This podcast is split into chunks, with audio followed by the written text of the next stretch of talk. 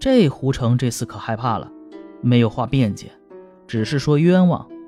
费公大怒，打了胡成几十个嘴巴，说：“证据确凿，还叫冤枉！”命令用死囚刑具拘禁他，又吩咐不要把尸体弄出来，只发告示到各村，让死者家属来认领。过了一天，有一个妇人递上状子。自称是死者的妻子，说这丈夫何甲带了几百两银子出去做买卖，被这胡成杀死了。费公说：“这井中是有死人，但恐怕未必就是你丈夫。”这妇人呢，坚持说是。费公才命人将尸体弄出井，一看，果然是。妇人不敢走近。只站在那里嚎哭。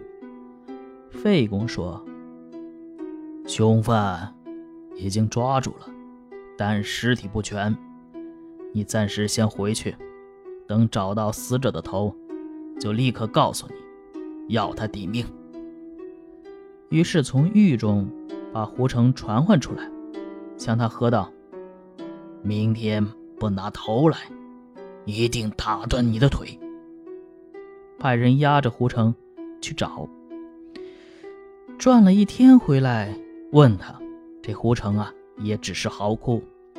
于是费公把刑具摆在前面，做出要动刑的样子，但是呢，却不真正的动手，说：“想你当天夜里扛着尸体很匆忙，可能不知道头掉到哪里了，真的。”不仔细找找，胡成哀求宽限些时候，好仔细找找。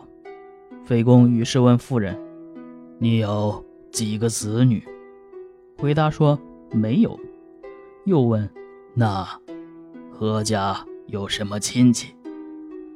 又回答说：“只有一个堂叔。”费公感叹道：“ 啊，你年轻丧夫。”孤苦伶仃的，怎么生活呀？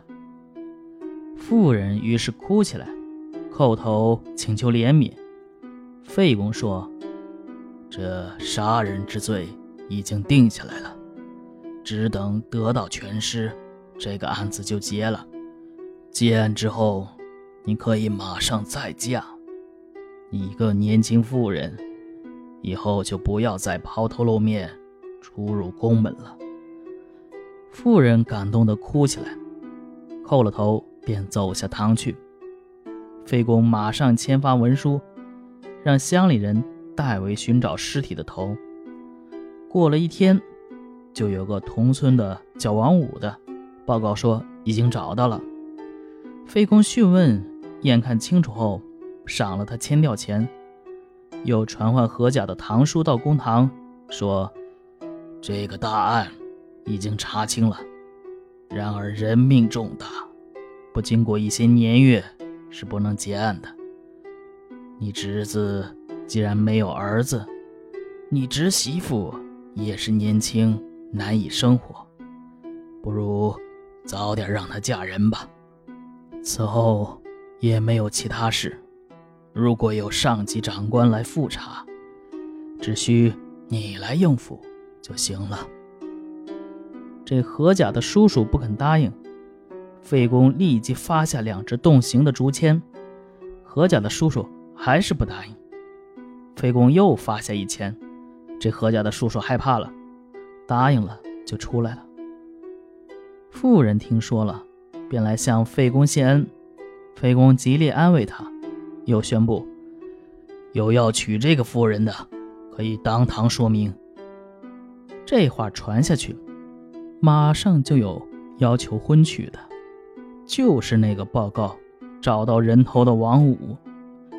费公传夫人上堂说：“杀人的真凶，你知道是谁吗？”妇人回答说：“胡成。”费公说：“不对，你和王五才是真凶。”这话说完，两人大惊，极力的说冤枉。胡公说。我早就知道案子的真相，之所以迟迟不揭发出来，是恐怕万一冤枉了好人。这尸体还未出警，你凭什么确信是你的丈夫？想来，你事先是知道他死了，而且何家死的时候还穿得破破烂烂，哪里来的几百两银子？又对王五说。偷在什么地方？你怎么这么熟悉呢？